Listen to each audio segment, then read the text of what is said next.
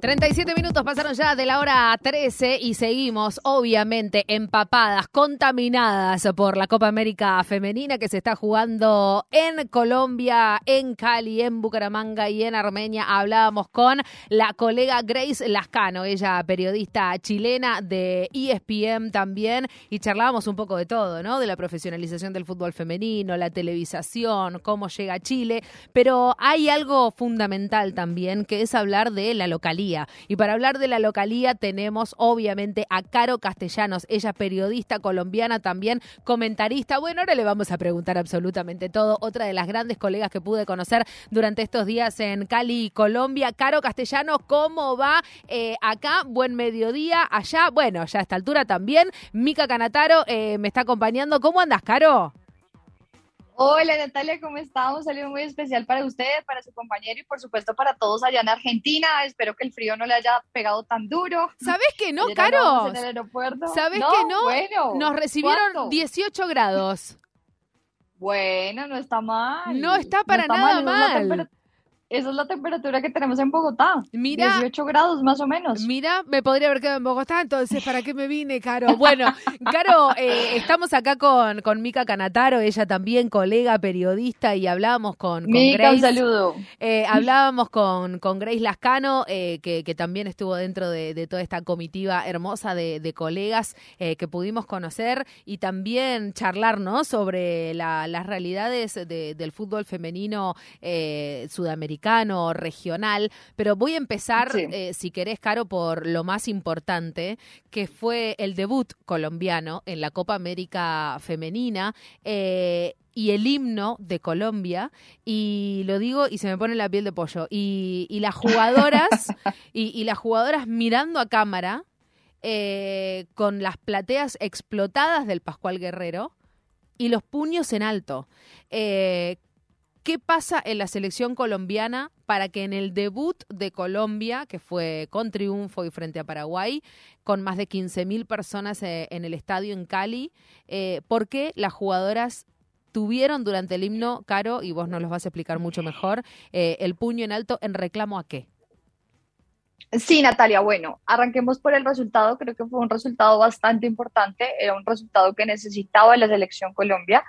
Esto por eh, cuenta de los últimos amistosos que había tenido ante Estados Unidos, la verdad es que la sensación no era buena y el antecedente, por supuesto, eh, tiene que ver y pasa por eh, los vetos a unas jugadoras que, digamos, son históricas del equipo, pero también son históricas no solamente en lo deportivo, sino también históricas porque en 2019 fueron las abanderadas y fueron las que lideraron una protesta eh, muy formal contra la Federación Colombiana de Fútbol por cuenta de las malas, eh, de los malos tratos que se daban con las elecciones femeninas. Malos tratos, hablamos de viáticos, que ellas tenían que pagar sus propios vuelos para venir a concentraciones, que no habían concentraciones, que utilizaban los uniformes de las categorías masculinas. Entonces, estas mismas jugadoras que en ese año, 2019, lideran eh, las, las protestas y ponen en evidencia en los medios de comunicación la situación que está viviendo la selección femenina, esas mismas son las que están ausentes hoy en día. Entonces, eh, digamos que hay varios antecedentes con relación al manejo de las elecciones femeninas en Colombia y eh, a eso pues lo sumamos lo que ocurrió en las últimas, en los últimos días con relación a la decisión de no tener liga femenina para el segundo semestre del año. En 2022 se cumplió una liga con una fase distinta, una fase de todos contra todos, eh, se dieron partidos bastante interesantes, el campeón finalmente fue América de Cali, que consiguió su segunda estrella ante el Deportivo Cali. Eh, Nato, hablamos de, una ciudad caleña de mucho fútbol femenino. Sin embargo, eh, la decisión por cuenta de varias, digamos, situaciones que se viven en, la interna de la Di Mayor, que es la encargada de, crear los, los, torneos, simplemente la decisión fue no tener em, torneo femenino. Ante eso, y muchas de las jugadoras que están hoy en la selección, pues juegan la liga femenina, se hizo una protesta en el momento del himno. Las jugadoras levantaron sus brazos, hicieron puño en señal de, de fuerza, de poder, y aunque muchos intentaron eh, eh, no sé, cómo explicarlo, como la fuerza de la selección, de lo que pueden entregar. Lo cierto es que fue una protesta eh, liderada por todas las deportistas, por todo lo que estaban, las noticias que se estaban conociendo eh, de no tener liga femenina, de algunas irregularidades en la selección, de esos mismos vetos, y por eso es que realizan esta, digamos, protesta levantando sus brazos, levantando en señal de poder y de buscar garantías para el, torneo femenino. Con el hashtag Un Solo Sentir eh, se movieron varias publicaciones eh, y más o menos le ha dado la vuelta al mundo, porque en realidad he visto ya publicaciones de, de varios países contando lo que pasó y mostrando lo que hicieron las jugadoras de la, de la selección Colombia en respaldo a muchas de las jugadoras que están en la liga y pues que hoy prácticamente están desempleadas. La que está hablando es eh, Caro Castellanos, ella periodista colombiana, dándonos un marco general de, lo que está pasando en, Colombia. Eh, voy a sonar repetitiva hoy, Mica, pero eh, somos todas uno. O sea, es impresionante porque, y sí, Caro, porque la escuchábamos a Grace contando lo mismo. Yo tengo en mis manos un libro eh, de Gabriela Garton que se llama Guerreras, Fútbol, Mujeres y Poder. Ella es reciente madre eh, y, también fue arquera de la selección nacional, viajó al Mundial de Francia 2019, eh, es arquera en Australia, lentamente está volviendo a los entrenamientos y hoy arrancábamos leyendo un fragmento de casi el final del libro en el que ella cuenta lo que tuvo que hacer la, la selección nacional femenina en la Copa América de Chile eh, con las manos eh, atrás de las orejas y que fue eso lo que recorrió también el mundo porque fue la selección nacional reclamando por condiciones. Nadie sabe cómo salió el partido, ¿no? Digo, en, los medios eh, deportivos hegemónicos, pero sí saben que le estaban que venían de hacerle un paro a, la Asociación del Fútbol Argentino. Caro, además, cuando contabas esto, ¿no? De la liga, eh, hace poquito fue la final de la liga, ¿verdad? 40.000 personas en la final. Entre América de Cali y Deportivo Cali. Es así, es así. se batió un récord de asistencia en ese partido de la final. Fue precisamente en el Pascual Guerrero, donde vimos el debut de la selección Colombia. Más de 40.000 personas estuvieron en la final entre América de Cali y Deportivo Cali, que además viendo un grandísimo espectáculo. En realidad fue un muy buen partido de fútbol.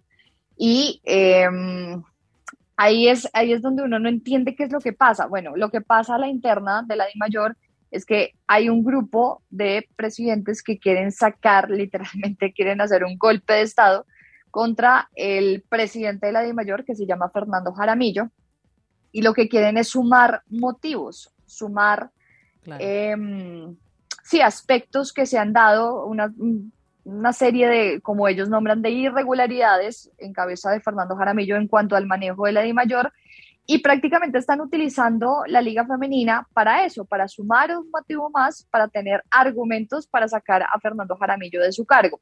Aquí lo que nos preguntamos todos es por qué siempre el que paga es el fútbol femenino, por qué siempre es la liga femenina la que se ve afectada y que el argumento siempre sea el mismo. No, es que no hay plata, no, es que no hay patrocinadores, no, es que los equipos no se organizaron. Pues cómo los equipos se van a organizar cuando no hay un calendario, cuando no hay un, una liga verdaderamente estructurada, porque es que acá el problema en Colombia, les cuento, cada año, a principio de año, es, bueno, ¿cómo vamos a jugar la liga femenina? No hay un proyecto futuro, no hay un proyecto a mediano plazo, no hay una conformación de una idea para año tras año repetir una liga femenina. Eso no existe en Colombia y en, en el inicio de cada año, como lo vimos en este, por supuesto, y con la presión además que podemos ejercer desde los medios de comunicación, poder definir cuál es la liga que se va a jugar. Por supuesto, la de este año a comienzos, pues fue muy fuerte, digamos que la manera en cómo mm, se pudo realizar por cuenta de esta organización de la Copa América. Pero claro, como en la inauguración quedó en evidencia la protesta, como Alejandra Domínguez estaba presente, como se dieron cuenta de qué es lo que estaba pasando, pues muchos ya están diciendo que hay una orden más o menos de hacer una liga femenina. ¿Cómo? No sabemos. Pero claro, mientras sea una protesta que todo el mundo ve y que todo el mundo está reposteando, pues ahí sí le dan importancia al torneo y a las mujeres, sobre todo futbolistas en Colombia, que hoy, hoy, hoy están desempleadas. La que está hablando es Caro Castellanos, colega ella de Colombia, comentó también el partido y el debut de Colombia frente a, Paraguay.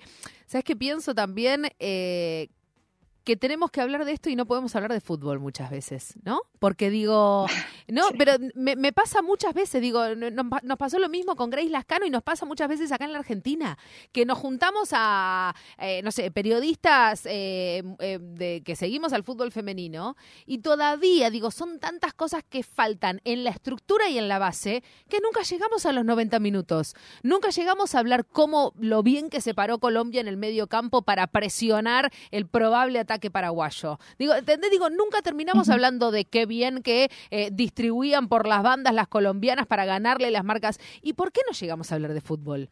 Porque todavía las, formas en las que llegamos a jugar al fútbol, y digo llegamos y uso la primera persona del plural porque claramente es una cuestión regional, nos ganan en el interés porque después lo que pasen en los 90 minutos tiene que ver todo con alma, garra, ovario, garra y corazón, como dice mi Bolivia. Es eso, porque eh, en los 90 minutos de juego son pibas que vienen de trabajar, de estudiar, de no cobrar un peso, de pelear por los viáticos, de tener que cuidarse con lo que declaran, porque si no, medida disciplinatoria no te convoco más.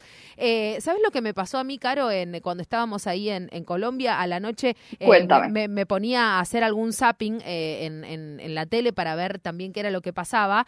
Y mm, la verdad, y, corregime si me equivoco, pero me sorprendió en cada uno de los canales en los que terminaba de, de noticieros, eh, nunca no había un comentario sobre el fútbol femenino. En los canales eh, que yo me topé ahí, eh, hacían un, aunque sea un comentario, pero también muchos de ellos hasta tenían enviados a, los entrenamientos. ¿Vos crees que esto es netamente por eh, la, la pulsión de la Copa América o eso lentamente está cambiando en los medios hegemónicos colombianos?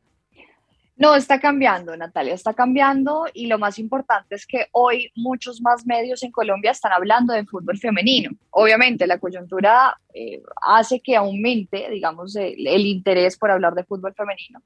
Eh, por cuenta de la organización de la Copa América, por lo que significa tener este torneo en nuestro país. Sin embargo, con, digamos, este año hemos visto un aumento significativo de medios que se han sumado para eh, informar un poco más de la liga femenina. Eh, se informó muchísimo más sobre la final. Como usted contaba, se, se batió un récord de asistencia y eso fue, digamos, reflejado y se fue se vio evidenciado en varios de los medios de comunicación de nuestro país. Entonces, digamos que yo creo que ahí se ha ganado un poco de espacio en los medios de comunicación ¿Qué debería ser más? Pues por supuesto, debería ser más. Que hay la posibilidad de seguir eh, fortaleciendo la comunicación del el fútbol femenino, que es muy diferente al fútbol masculino, por supuesto. Pero yo creo que ah, se han ganado espacios, se han ganado momentos, se han ganado, digamos que, mm, lugares para hablar de fútbol femenino, porque no solamente son los medios tradicionales, sino también encontramos en plataformas, en podcasts, en redes sociales, mucho más contenido de fútbol femenino. Yo creo que eso es lo más importante que en Colombia hemos ganado desde la organización de la Liga Femenina en 2017. Claro, las condiciones para las futbolistas no han mejorado, hay momentos en que se estanca, pero siento que en cuanto a medios de, comunicación y difusión, sí se ha dado un paso importante para, para hablar mucho más de fútbol femenino. Caro, y dijiste algo con lo que me quedo, y con, me quedo con esto que decía Natu, no podemos hablar de fútbol. Las jugadoras hoy están desempleadas. La liga profesional femenina en Colombia con 17 equipos, hagamos la cuenta de cuántas jugadoras por equipo, bueno, toda esa cantidad de mujeres, más de 300 mujeres, eh, a priori haciendo así a grosso modo las cuentas, hoy están desempleadas, por eso no podemos hablar de fútbol porque tenemos que hablar de más de 300 mujeres que se quedan sin trabajo. Sí, sí, eso es, eh, es la realidad hoy y lo, lo, lo tenemos que sostener. Eh, más o menos son 24 jugadoras inscritas por cada equipo y en el primer semestre del 2022 tuvimos 17 equipos en competencia. Yo soy muy mal haciendo cuentas rápidamente, así que se las dejo para que las hagan ustedes. Eh, por eso suscribir a lo que decía Natu, ¿no? Ojalá podamos hablar solamente de fútbol, pero lamentablemente centrarnos en fútbol cuando hay tantas compañeras que, que se están quedando sin trabajo.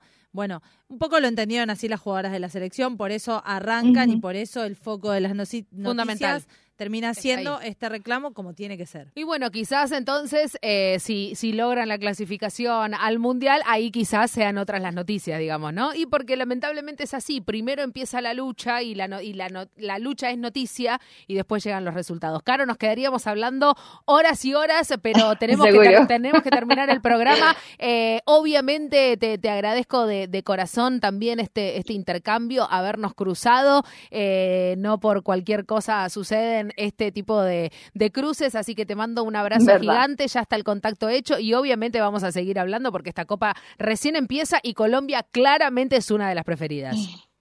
No, para mí fue un placer, Natalia, de verdad, muchas gracias por la invitación. Mica, muchas gracias por la invitación. Y claro que sí, acá estaremos pendientes de toda la información. Ojalá hablemos un poquito más de lo deportivo más adelante.